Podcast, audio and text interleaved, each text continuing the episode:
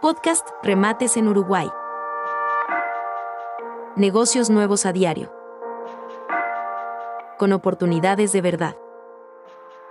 El martes, en otro remate judicial, en Canelones, una casa en Ciudad de la Costa, con tres dormitorios y demás comodidades en 590 metros cuadrados de terreno. Se remata, sin base, en las puertas del juzgado de Ciudad de la Costa, el kilómetro 23 de Anastasio, a las 13 y 30 horas. No olvides seguirnos, para no perderte ninguna de estas, ni de las próximas oportunidades que tenemos en camino.